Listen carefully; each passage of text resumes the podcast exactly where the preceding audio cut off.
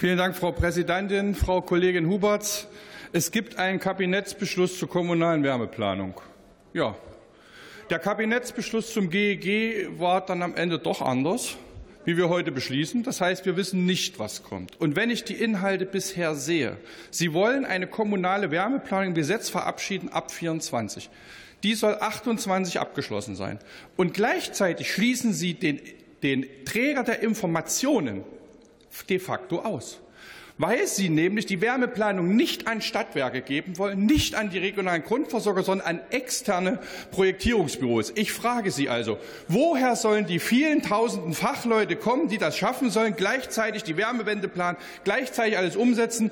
Diese Planung ist Murks. Und wenn Sie mal ein bisschen sich gekümmert hätten als Koalition, hätten Sie mit den Dänen gesprochen, wann die kommunale Wärmeplanung gemacht haben. Erst die kommunale Wärmeplanung, erst beschließen.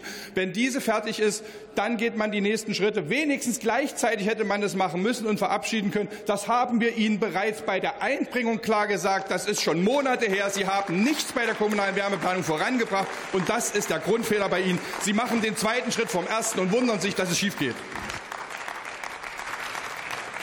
Sie haben die Möglichkeit zu erwidern. Sehr geehrter Kollege, die kommunale